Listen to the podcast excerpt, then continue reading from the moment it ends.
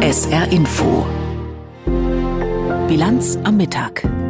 Mit Jochen Marmit herzlich willkommen. Umbau Deutschland, Kraftwerks, Kraftwerksstrategie und Wirtschaftsanreize.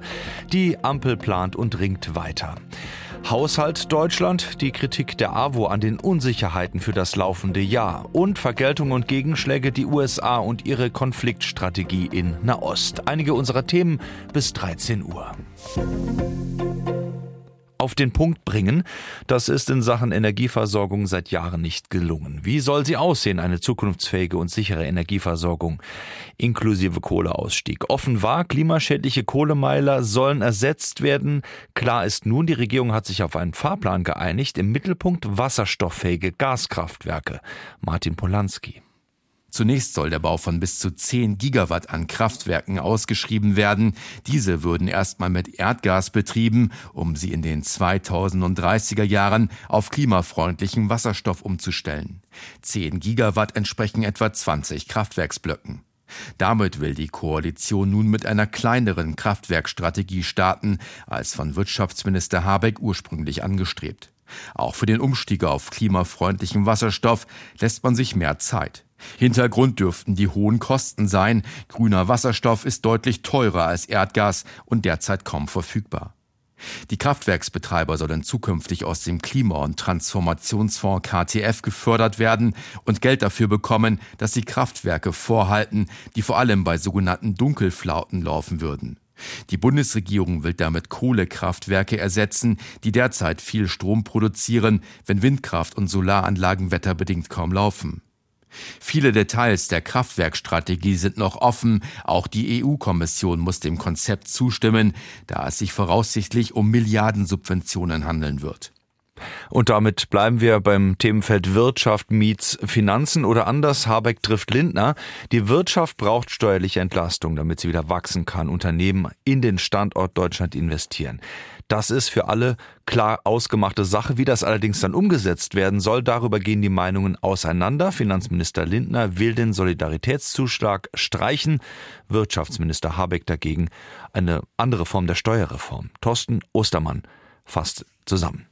Was die Beschreibung des Problems betrifft, herrscht Einigkeit zwischen Wirtschaftsminister Robert Habeck und Finanzminister Christian Lindner. Die Steuerlast für viele Unternehmen ist höher als im internationalen Wettbewerb und wir haben eine Investitionsschwäche in Deutschland. Deswegen würde es helfen, Steuern so zu senken, dass wieder mehr investiert wird. Robert Habeck hat gesagt, er hält unsere Unternehmen international nicht mehr für wettbewerbsfähig. Er hat gesagt, auch im Steuerrecht müsste sich etwas ändern. Das kann ich nur begrüßen. So weit, so klar. Doch was die Ampel tun soll, um Unternehmen beim Investieren zu helfen, darüber herrscht Uneinigkeit. Robert Habeck hat ein Sondervermögen ins Spiel gebracht. Viele Milliarden Euro neuer Schulden also. Aus diesem Topf könnten zum Beispiel steuerliche Abschreibungsmöglichkeiten finanziert werden, so der grünen Politiker. Neue Schulden. Mit der FDP und allen voran Christian Lindner nicht zu machen. Er schlug in einem Interview in der ARD vor, den Solidaritätszuschlag für Unternehmen zu streichen. Der große Vorteil ist, Länder und Gemeinden würden durch eine solche Entlastung der Betriebe, eine solche Steuerentlastung nicht ebenfalls in Anspruch genommen werden. Das zahlt nur der Bund. Allerdings müssten wir über die Gegenfinanzierung miteinander sprechen. Und das heißt, an anderer Stelle muss gespart werden. Habeck plädiert dafür, jenseits strikter Parteiprogramme offen über alles zu reden. Gleichzeitig betont er, welche Zerwürfnisse allein die Streichung der Subventionen für den Agrardiesel ausgelöst haben. Landesweiten Protest. Dementsprechend groß seine Skepsis, wenn in wesentlich größerem Stil gespart werden müsste. Ehrlicherweise weiß ich nicht, ob das Land das aushält und ob die Politik, die demokratische Politik im Land das aushält. Wie will Deutschland seine Wirtschaft fit für die Zukunft machen? Diese Frage dürfte in den kommenden Wochen intensiv diskutiert werden. Dass etwas passieren muss, darin herrscht Einigkeit. Bei der Frage nach dem Wie wird aber jetzt schon deutlich, dass vor allem FDP und Grüne sehr unterschiedliche Vorstellungen haben. Und wir bleiben beim Bundeshaushalt, der ja beschlossene Sache ist. Nach dem Urteil des Bundesverfassungsgerichts musste er nochmal überarbeitet werden und es wurde auch mehr eingespart. Die Bundesregierung hatte in vielen Bereichen den Rotstift angesetzt, unter anderem in der Landwirtschaft, aber auch im sozialen Sektor, unter anderem bei den freiwilligen Diensten. Dann wurde einiges wieder zurückgenommen und trotzdem, es bleibt weiter mit Kritik versehen. Von Seiten der AWO beispielsweise Jürgen Nieser von der AWO-SAR sagte im SR, wir konnten keine Freiwilligendienste besetzen. Wir hatten einen Besetzungsstopp bis Mitte Januar, weil die entsprechenden Mittel nicht da waren. Wir hatten Unsicherheit im Bereich der Migrationsberatung. Und wir mussten auch, äh, müssen auch feststellen, äh, dass dieser Bundeshaushalt auch eine Schwächung der Systeme in der Pflege- und Rentenversicherung äh, zur Folge hat, nämlich eine Kürzung des Bundeszuschusses in diesen Bereichen. Und wir befürchten halt eben jetzt, dass diese Hängepartie weitergeht äh, für das Haushaltsjahr 2025, weil viele der Dinge, die für 2024 abgewendet werden konnten, die hängen noch weiter in der Luft und schaffen Unsicherheit. Und wir brauchen als äh, Sozialverbände, brauchen wir Verlässlichkeit in sozialen Fragen. Und wir sagen halt eben auch, diese Hängepartie, die darf auch nicht weiter äh, auf sich auf das gesellschaftliche Klima auswirken. Wir haben im sozialen Bereich halt eben nur mal keine Traktoren, mit denen wir Straßenkreuzungen besetzen können oder dann äh, entsprechende Zufahrten zu Parlamenten, sondern wir sind im Sozialbereich halt eben mit Menschen ähm, zugange und diese Menschen brauchen eine Sicherheit, dass ihre Leistungen und ihre Beratungsleistungen oder Einsatzstellen auch finanziert sind. Und gerade was diese Projekte oder Stellen angeht, da würden sogar einige mittlerweile ganz auf der Kippe stehen. Ja, im Endeffekt ist es halt eben nun mal so, dass wir bei den Freiwilligendiensten nicht wissen, ob wir, weil die Besetzung der Freiwilligendienste fängt ja mit Ende des Schuljahres, in Mitte des Jahres an, ob wir die Zahl der Freiwilligendienste bis die dann ins Jahr 2025 hineinreichen, ob wir die in vollem Umfang besetzen können. Das ist schon mal ein wichtiger Punkt. Bei der Migrationsberatung, und da sprechen wir halt eben auch für die Migrationsberatung der erwachsenen äh, Zuwanderer, waren Kürzungen mit drin. Das heißt, wir wissen auch nicht, ob wir diese projektfinanzierten Stellen halt eben auch über das Jahr 2024 hinaus verlängern können, was halt eben auch sich auf die Beratungsqualität auswirkt.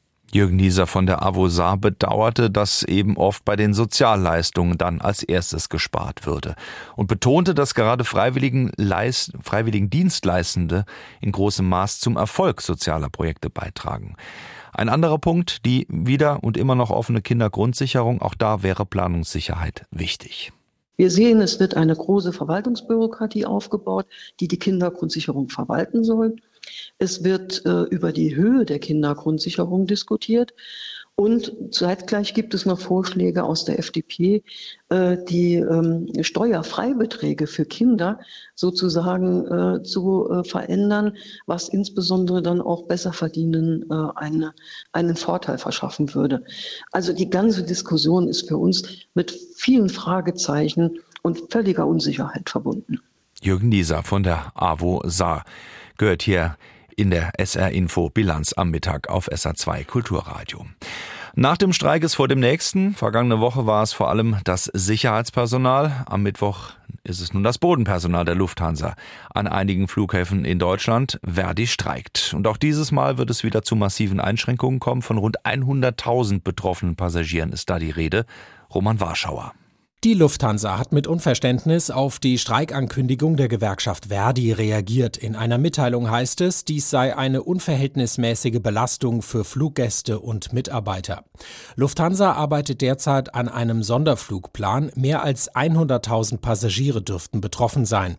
Die Airline rechnet vor, man habe noch vor der ersten Verhandlungsrunde ein Angebot mit einem Plus von insgesamt mehr als 13 Prozent vorgelegt. Zudem solle zeitnah ein Inflationsausgleich in Höhe von 2000 2000 bis 3000 Euro gezahlt werden. Ganz anders rechnet die Gewerkschaft. Aus ihrer Sicht erhöhen sich die Gehälter im ersten Jahr nur um zwei Prozent. Auch die lange Laufzeit von drei Jahren lehnt Verdi ab. Verdi ruft deswegen von Mittwoch bis Donnerstag früh das Lufthansa-Bodenpersonal an den Flughäfen Frankfurt, München, Hamburg, Berlin und Düsseldorf zum Streik auf. SR Info Bilanz am Mittag auf SR2 Kulturradio. Wenn Sie jetzt ein Fragezeichen vor den Augen haben, nun, Sie haben es ja bestimmt auch schon in den Nachrichten heute bei uns gemerkt, wir klingen zu Beginn ein klein bisschen anders, Im Klang und auch im Namen. Aber das andere ist natürlich nach wie vor das bewährte Infoangebot des Saarländischen Rundfunks hier auf SA2 Kulturradio. Ein frischer Sound und noch mehr Info. Marc-André Krupper fasst zusammen, was neu ist. Der Saarländische Rundfunk bündelt sein Infoangebot. SR Info. Im Netz, im Radio und bald auch im Fernsehen unter der neuen Marke SR Info. Ab heute informieren wir Sie in unserem neuen Design. Es wird übersichtlicher. Wir bündeln alle aktuellen Informationen unter dieser neuen Marke, die auch neu klingt, wie man im Radio gehört hat die auch neu aussieht, weil wir ein neues Design entwickelt haben, ein frischeres, moderneres Design, das sich auch gut einbindet in das Dachmarkendesign des Saarländischen Rundfunks. Sagt Lutz Semmelrogge, der Programmdirektor des Saarländischen Rundfunks. Auch die Social-Media-Kanäle beim SR werden umbenannt. sr.de auf Facebook, AAA Saarland auf Instagram und SR aktuell auf X, ehemals Twitter. Sie alle heißen jetzt SR Info. Diese gebündelte neue Marke soll alle Saarländerinnen und Saarländer ansprechen. Jede Altersgruppe, alle sozialen Gruppen, alle Menschen, die im Saarland leben, sich für die Aktualität interessieren, hier in der Region und darüber hinaus. Für alle Menschen ist dieses Angebot gedacht. Es ist also kein spitzes Angebot für eine kleine Zielgruppe, sondern wirklich für alle Menschen, weil wir als Saarländischer Rundfunk ja auch den Auftrag haben, Informationen zu verbreiten für alle, die Rundfunkbeitrag zahlen. Gleichzeitig bringt der SR auch noch ein neues Angebot auf den Markt. Auf WhatsApp kann man ab sofort unter der Rubrik Kanäle den neuen SR-Info-Kanal abonnieren. Hier bekommen Saarländerinnen und Saarländer täglich zwei Push-Mitteilungen aus der Region auf ihr Handy gesendet. Oft gibt es dann auch noch Links zu den ausführlichen Infos oder Fotos mit dazu. Die neue Marke SR Info findet sich bald in allen Programmbereichen des SR wieder. Heute ist der Einstieg in die Einführung dieser neuen Marke SR Info im Hörfunk und vor allem auch auf den Social-Media-Kanälen. Aber es werden weitere Schritte folgen. Wir werden auch mit unserem Online, mit unserem Webangebot äh, diese Marke einführen. Und der übernächste Schritt wird dann sein, dass wir auch die Fernsehnachrichten umbenennen werden in SR Info. Das werden die nächsten Schritte sein. Und das soll noch in den nächsten Monaten passieren. SR Info ist also das Stichwort. Wenn Sie weitere Informationen dazu haben wollen, gerne auf sr.de. Da ist nochmal alles zu den wichtigsten Nachrichten von SR Info und was es dort alles gibt zusammengefasst. sr.de ist da die richtige Adresse. Jetzt gibt's weitere Nachrichten des Tages. Die hat Tanja Philipp Murer. Bundesverteidigungsminister Pistorius ist zu einem Besuch im Kosovo eingetroffen. Der SPD-Politiker landete in der Hauptstadt Pristina. Dort will er Gespräche mit Regierungsvertretern sowie deutschen Soldaten der NATO-Schutztruppe führen. Die Bundeswehr wird ihr KFOR-Engagement im April verstärken. Für ein Jahr soll dann eine Kompanie mit etwa 150 zusätzlichen Soldaten eingesetzt werden. Hintergrund sind die andauernden Spannungen zwischen Kosovo und Serbien. Kosovo hatte sich 2008 für unabhängig von Serbien erklärt. Serbien erkennt dies bis heute nicht an und fordert seine einstige Provinz zurück. Die Parkgebühren für schwere Pkw in Paris werden drastisch erhöht. Bei einer Bürgerbefragung sprach sich eine Mehrheit dafür aus, die Kosten für eine Stunde Parken im Zentrum von 6 Euro auf 18 Euro zu erhöhen. Betroffen sind Verbrennerautos und Hybride ab 1,6 Tonnen sowie Elektroautos ab 2 Tonnen. Von der Regelung ausgenommen sind Anwohner, Handwerker und Pflegedienste. Im Mai muss der Stadtrat der Entscheidung noch zustimmen. Das gilt aber als Formsache. Der Saarländische Landkreistag befasst sich heute in einer nicht öffentlichen Sitzung mit der Zuweisung von Flüchtlingen an die Stadt Saarbrücken. Die Landeshauptstadt will wegen fehlender Wohnungen vorerst keine Flüchtlinge mehr aufnehmen. Sozialdezernent Raab sagte der Saarbrücker Zeitung, sollte der Landkreistag zustimmen, könnten die Zuweisungen wohl schon für März, April und Mai unterbrochen werden. Dem Bericht zufolge wurden der Stadt Saarbrücken Ende des vergangenen Jahres allein in einem Monat 90 Menschen aus der Landesaufnahmestelle Lebach zugewiesen. Der höchste Wert seit 2016. Zunächst über 80 Ziele im Irak und in Syrien, dann Luftangriffe auf über 30 Ziele im Jemen. Die USA und Großbritannien haben am Wochenende militärische Zeichen gesetzt gegen schiitische Milizen und gegen die Houthi. Die Luftangriffe im Nahen Osten zeigen, dass die USA einerseits Reaktionen zeigen auf die vorausgegangenen Angriffe, mutmaßlich durch den Iran, und andererseits wohl auch die direkte Eskalation mit dem Iran vermeiden wollen. Was nun passiert ist und welche Reaktionen es gibt, Anna Osius fasst zusammen. Die Antwort aus dem Jemen ist klar. Die Drohnen und Raketen sind bereits unterwegs. Mit kämpferischen Parolen und Liedern versuchen die Husi in ihren Fernsehprogrammen nach den US-Angriffen Stärke zu suggerieren. Die Angriffe würden nicht ohne Vergeltung bleiben, erklärte ein Husi-Funktionär. Wir werden weiterhin alles angreifen, was mit den USA, Großbritannien und deren Verbündeten zu tun hat, darunter die Marine. Werden die Angriffe weiter zunehmen, werden auch wir entsprechend antworten.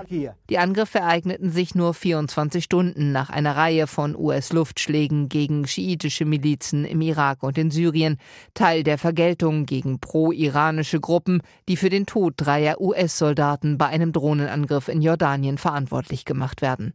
Auch wenn die Husi aller Wahrscheinlichkeit nicht in die Attacke in Jordanien verwickelt waren, ist die jemenitische Miliz seit dem Gaza-Krieg einer der Hauptgegner der USA.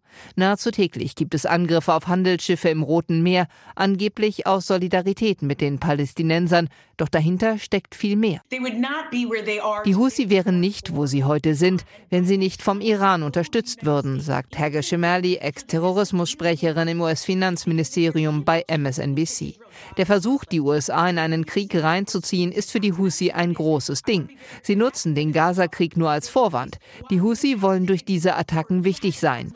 Die USA haben die Husi direkt nach den Zielen im Irak und in Syrien bombardiert, weil sie aus dem Jemen neue Angriffe fürchten, jetzt nachdem die schiitischen Milizen im Irak und in Syrien durch die US-Luftschläge geschwächt wurden. Der Iran gilt als Hauptunterstützer der Husi. Diese sind, ebenso wie die schiitischen Milizen im Irak und die Hisbollah im Libanon, Teil der iranischen sogenannten Achse des Widerstands gegen Israel, zu der auch die Hamas zählt. Und mit dem Beschuss von Handelsschiffen im Roten Meer haben die Husi offenbar eine empfindliche Schwachstelle der Weltgemeinschaft getroffen. Wenn wir auf eine Karte schauen, sehen wir, warum es schwierig ist, diese Attacken zu stoppen, so der britische Militärexperte Sean Bell bei Sky News bereits vor einigen Tagen. Begonnen haben die Angriffe in der Meerenge, da ist die Lage überschaubar. Aber jetzt haben sie sich ausgeweitet in den ganzen Bereich des Roten Meeres. Das ist eine riesige Gegend, wo nur ein paar Kriegsschiffe patrouillieren. Das kann auf Dauer nicht gut gehen. Der Westen versucht jetzt, die Radar- und Raketensysteme der Husi zu treffen, aber das ist nur Technik, die dort zerstört wird. Das Gedankengut, die Absicht der Husi wird damit nicht verändert und somit wird das Problem im Roten Meer auch nicht gelöst. Die Angst der USA, doch noch in einen Krieg im Nahen Osten zu rutschen, ist in Amerika Thema in allen Nachrichtensendungen. Und das alles ausgerechnet in einem US-Wahljahr. Die USA wären dumm, sich in einen Krieg hineinziehen zu lassen, warnt Senator Tim Kaine bei CBS. Doch lässt sich das überhaupt noch vermeiden? Und selbst wenn angeblich weder die USA noch der Iran einen solchen Krieg wollen, kann Teheran seine Milizen noch zurückhalten? Das Säbelrassen scheint lauter zu werden, die Scharmützel heftiger, der Spagat der Mächte, gegenseitig Stärke zu demonstrieren und auf Angriffe zu reagieren, gleichzeitig aber die Lage nicht zu eskalieren und keinen großen Krieg in der Region anzuzetteln, dieser Spagat droht nicht mehr allzu lange zu gelingen. In die Ukraine. Dort heißt der Armeechef Valery Saluschny. Wegen der gescheiterten Gegenoffensive gegen Russland gilt das Verhältnis zwischen ihm und Präsident Zelensky als angespannt. Der versuchte ihn nun erstmal zu entlassen, dann wieder ein Rückzieher, wohl auch auf Druck von außen, und nun sucht er händeringend eine neue Verwendung für den doch sehr populären General, der sich aber nicht so leicht abservieren lässt, was auch noch einen anderen Grund haben könnte. Sabine Adler. Die Uhr tickt, denn er hat es wieder getan. Der ukrainische Generalstabschef hat einen Artikel geschrieben, dieses Mal für den US-TV-Sender CNN. Verfasst drei Monate nach dem ersten für den britischen Economist Anfang November. Schon der hatte Valeri Saluschny viel Ärger bei Präsident Zelensky eingebracht. Doch Gerüchte um Saluschnys Absetzung machten nicht erst ab da die Runde, erinnert sich einer der kritischsten Kommentatoren in Kiew, Bogdan Butkewitsch. Das erste Mal war von Saluschnys Entlassung im Sommer 2022 die Rede, nach der erfolgreichen Verteidigung Kiews gegen den russischen Einmarsch. Herr Zelensky kommt aus dem Showbusiness, wo Einschaltquoten alles sind. 2022 waren die Zustimmungsraten für Salushny ständig zwei bis dreimal höher als die von Zelensky. Dabei hatte Saluschny keine einzige politische Erklärung abgegeben. Ich bin sicher, dass er nie die Absicht hatte, in die Politik zu gehen. Aber in der Präsidialadministration denken sie das und haben große Angst vor ihm. Für sie muss immer Zelensky an erster Stelle stehen. Letzten Freitag dann das Treffen des Generalstabs. Zelensky verkündete die Forcierung der Drohnenproduktion, so wie es Saluschny in seinem CNN-Artikel angeregt hatte. Der Feind, so schrieb er dort, habe zudem einen großen Vorteil bei der Mobilisierung von Humanressourcen. Die Ukraine sei dagegen nicht in der Lage, die Personalstärke der Streitkräfte ohne unpopuläre Maßnahmen zu verbessern, schrieb Saluschny. Präsident Zelensky will mit dem dringend nötigen neuen Mobilisierungsgesetz so wenig wie möglich zu tun haben, beobachtet der Journalist Butkevich. Der Gesetzentwurf wird nicht vom Präsidenten, sondern vom Kabinett eingebracht. Warum, wenn es doch seine direkte Verantwortung ist und er als Oberbefehlshaber diesen Mobilisierungserlass unterschreibt? Seit Monaten gibt es zwischen Präsident und Armeechef Streit über das Mobilisierungsgesetz. Eine Herabsetzung des Einzugsalters von 27 auf 25 Jahre hätte womöglich persönliche Folgen für Zelensky, sagt der Radiokommentator Butkevich. Denn laut seinen Umfragen sind das seine Wähler, die sehr jungen. Er denkt nicht mehr als militärischer Befehlshaber in Kriegszeiten, sondern als Politiker, der wiedergewählt werden will, wenn die ganze Sache vorbei ist. General Salushny setzt, auch um das Leben seiner Leute zu schonen, deutlich mehr auf unbemannte Waffensysteme wie Drohnen, um einen Stellungskrieg zu verhindern. Seine Absetzung wäre ein großer Fehler, sagte Djana Nikolajenko, Militärexpertin im Internetportal Zensor.net. Die Gesellschaft sieht nur noch in Salushny eine Alternative. Er ist ein nationaler Mythos. Wahlen wird es in diesem Frühjahr nicht geben und parallel werden Zelenskys Zustimmungswerte ständig weiter sinken. Ganz objektiv wegen des Krieges, aber auch weil sein Team den Herausforderungen nicht gewachsen ist. Die Monopolisierung der ukrainischen Rüstungsproduktion und daraus folgende Engpässe bei der Munition sind Dinge, die Salushny in seinem Aufsatz beim Namen nennt. Unbequeme Botschaften für Zelensky. Schon vor einer Woche wollte der den General zum Chef des Nationalen Sicherheitsrates ernennen. Salushny lehnte ab. Dass sein Rücktritt kommt, ist in Kiew ausgemachte Sache. Die Frage sei nur, wann. Noch eine andere aktuelle Meldung in Sachen Ukraine. Der US-Senat hat ein neues, rund 118 Milliarden Dollar schweres Hilfspaket für die Ukraine auf den Weg gebracht. Die Republikaner im Repräsentantenhaus haben aber schon ihre Ablehnung angekündigt. Also auch hier geht der Streit weiter. Wir schauen noch in den Süden Amerikas nach Chile. Dort herrscht aktuell Ausnahmezustand wegen verheerender Brände. Die Feuer wüten nun schon einige Tage. Mehr als 60 Menschen sind bereits gestorben. Hunderte werden noch vermisst. Seit Mitte vergangener Woche herrschen im Landesinnern und auch rund um die Hauptstadt Temperaturen über 40 Grad. Es ist wohl das Ganze mit dem Wetterphänomen El Niño verbunden. Dieses erwärmt das Oberflächenwasser im Pazifik. Und das hat Auswirkungen. Anne Herberg. Der Himmel dunkelrot, überall Rauch, Anwohner, die vor den Flammen fliehen. Im chilenischen Fernsehen sind apokalyptische Bilder zu sehen. Es scheint, als sei der Kampf gegen das Feuer nicht zu gewinnen. Angetrieben durch den Wind und eine Hitzewelle mit Temperaturen um die 40 Grad breiten sich die Waldbrände in der Region Valparaíso in Zentralchile immer weiter aus.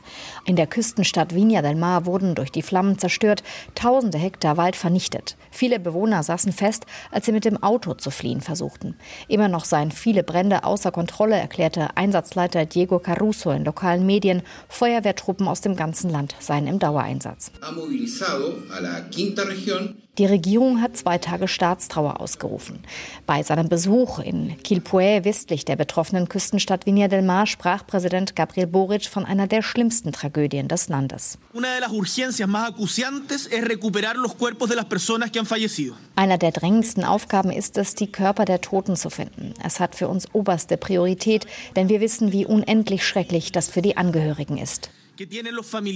Mehr als 60 Todesopfer meldete Chiles rechtsmedizinischer Dienst am Sonntagabend. Doch die Zahl könnte weiter steigen, denn mehr als 300 Personen gelten noch als vermisst. Anwohner sprechen von einer Flammenhölle. Viele wurden von den Feuern überrascht, haben ihr Hab und Gut und auch Nachbarn und Angehörige verloren. Von meinem Haus ist nichts mehr übrig geblieben. Schau mal, alles um uns herum. Ein Nachbar dort ist verbrannt, weil er seine Wohnung nicht verlassen wollte.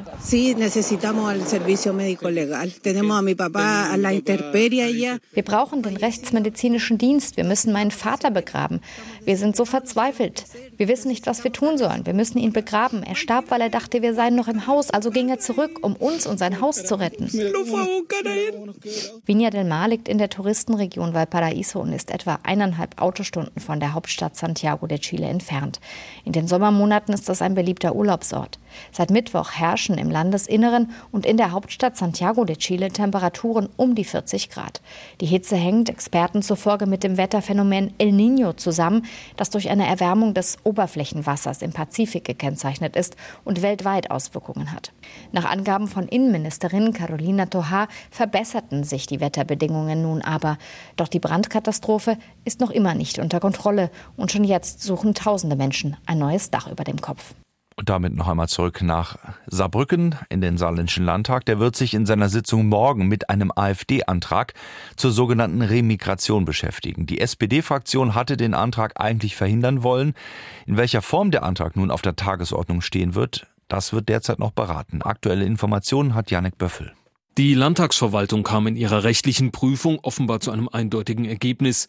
Den AfD-Antrag nicht zuzulassen sei mit dem erheblichen Risiko eines Verfassungsverstoßes verbunden, heißt es dort. Im Lichte dieser Einschätzung ist dann auch die SPD von ihrem ursprünglichen Plan abgerückt, den Antrag eben wegen des Wortes Remigration im Titel zu streichen.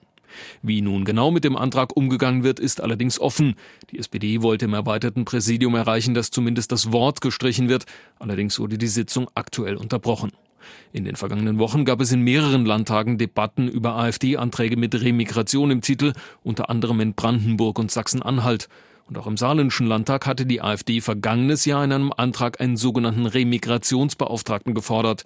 Damals war der breiten Öffentlichkeit noch nicht bekannt, dass damit ein festes rechtsextremes Konzept der Abschiebung auch von deutschen Staatsbürgern gemeint ist. Der Himmel über dem Saarland heute meist bewölkt. Hier und da kann es ein bisschen auflockern. Auch die Sonne ist möglich. Temperaturen zwischen 8 und 12 Grad und daran ändert sich in den nächsten Tagen erstmal wenig. Soweit SA2 Kulturradio mit der SR Info Bilanz am Mittag. Am Mikrofon war Jochen Marmit. SR Info Auslandspresseschau das US-Militär hat nach eigenen Angaben erneut Stellungen der vom Iran unterstützten Houthi-Miliz im Jemen beschossen. In den vergangenen Tagen hatten die USA, zum Teil mit Unterstützung britischer Streitkräfte, pro-iranische Milizen in mehreren Ländern attackiert, auch in Syrien und im Irak. Die britische Times vermutet dahinter eine Botschaft an Teheran. Es ist unwahrscheinlich, dass Luftangriffe im Kampf gegen die terroristischen Gruppen und Milizen von entscheidender Bedeutung sein können. Dafür sind diese Einheiten zu mobil, haben zu wenige anfällige feste Infrastrukturen und können daher kaum aus der Luft besiegt werden. Der Hauptzweck dieser Angriffe besteht darin, ein Signal an den Iran zu senden. Das Land verfügt über eine Vielzahl hochgradig verwundbarer, fester militärischer und ziviler Infrastrukturen. Kurz gesagt, US-Präsident Biden signalisiert dem iranischen Regime, haltet euch zurück oder ihr geratet selbst ins Fadenkreuz.